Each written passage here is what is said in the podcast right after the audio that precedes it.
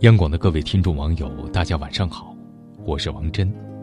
今天我想跟大家分享一篇文章：无用社交，不如独处。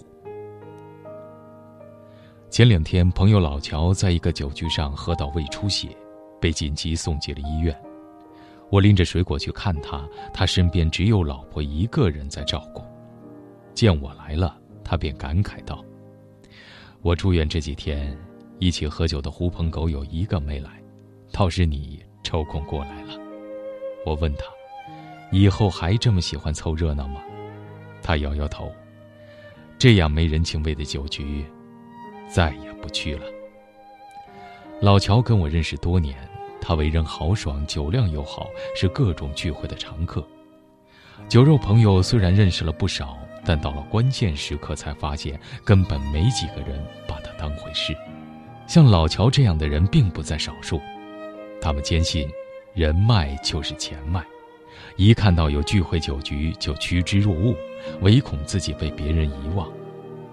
明明不喜欢热闹，又害怕别人说自己不合群，只好硬着头皮跟一群不熟的人尬聊。明明作业没写完，室友一叫就一块组队打游戏，最后考试一塌糊涂。明明不会喝酒。为了不扫别人的兴，还是来者不拒，结果半夜吐得死去活来。他们为了讨好别人，白白浪费了大把的时间和精力，却不一定能换来别人的真正关心。周国平的一段话一针见血：热衷于社交的人，往往自诩朋友众多，其实他们心里明白，社交场上的主宰绝对不是友谊，而是时尚、利益。或无聊。真正的友谊是不喧嚣的。有的人在酒桌上跟你称兄道弟，其实只是吹吹牛皮、逢场作戏；有的人在聚会上跟你亲密无间，下次见面时却记不起你的名字。当你真的需要人帮助时，他们往往跑得比谁都快。无意义的聚会和酒局只会不断消耗你的精力。拉低你的生活质量，除了让你的通讯录上多几个名字之外，不会带来任何好处。把这种低质量的社交称为垃圾社交，再合适不过了。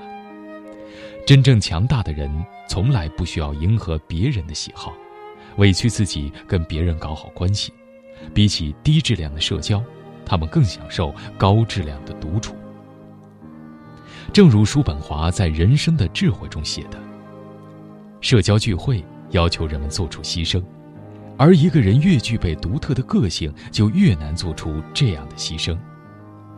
在独处的时候，一个可怜虫会感受到自己的全部可怜之处，而一个具有丰富思想的人只会感觉到自己丰富的思想。拥有独处的能力，是一个人成熟的重要标志之一。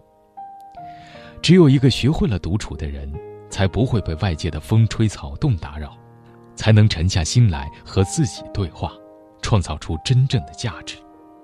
越强大的人越渴望独处，越喜欢独处的人也往往会变得更强大。就算是结交广泛的大忙人比尔盖茨，也要坚持每年两次的思考周，在这段时间里。他会躲在某个湖边小屋，切断一切社交网络，闭门谢客，只用来读书和思考，研究下一步决策。在他看来，独处时产生的价值比跟多少官员名流吃饭都要大得多。人生还有太多重要的事情，不要总把精力耗在别人身上。如果有的聚会打乱了你的正常生活，直接拒绝就好。如果一个朋友带给你的痛苦多于快乐，请把他请出自己的生命。与其在一群人的狂欢中感到寂寞，不如在一个人的独处中收获惊喜。李嘉诚曾告诫年轻人，在你还没有足够强大、足够优秀时，先别花太多宝贵的时间去社交，参加各种各样的聚会，应多花点时间读书。提高专业技能，多见见你的客户。放弃那些无用的社交，提升自己，你的世界才能更大。好了，今天的分享就到这里，我是王真，祝各位晚安。